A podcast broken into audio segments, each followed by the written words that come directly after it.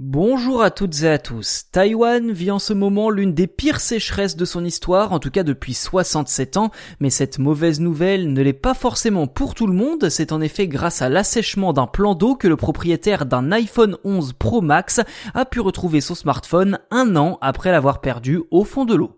Retour en mars 2020 donc sur le lac Sun Moon où Shen fait du paddle. Il vient tout juste de s'acheter un iPhone 11 Pro Max dont le prix frôle les 1700 euros.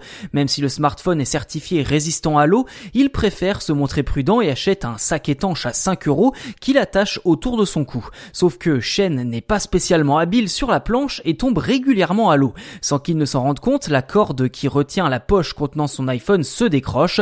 Le Taïwanais doit alors se rendre à l'évidence. Son iPhone est tombé au fond du lac à 27 mètres de profondeur.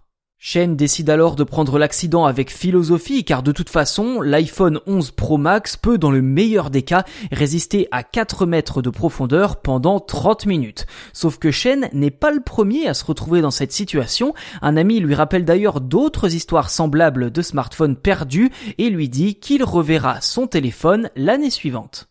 Eh bien, croyez-le ou non, c'est exactement ce qui s'est passé, puisqu'en mars 2021, la sécheresse frappe Taïwan, ce qui a pour conséquence d'assécher le lac Sun Moon à un niveau anormalement bas. Shen reçoit alors un message inespéré, des habitants du coin ont retrouvé son smartphone à moitié recouvert de sédiments en se promenant aux abords du lac. L'appareil lui a été remis en main propre intact. L'intérieur de la poche dans laquelle il était protégé ne contenait pas la moindre goutte d'eau.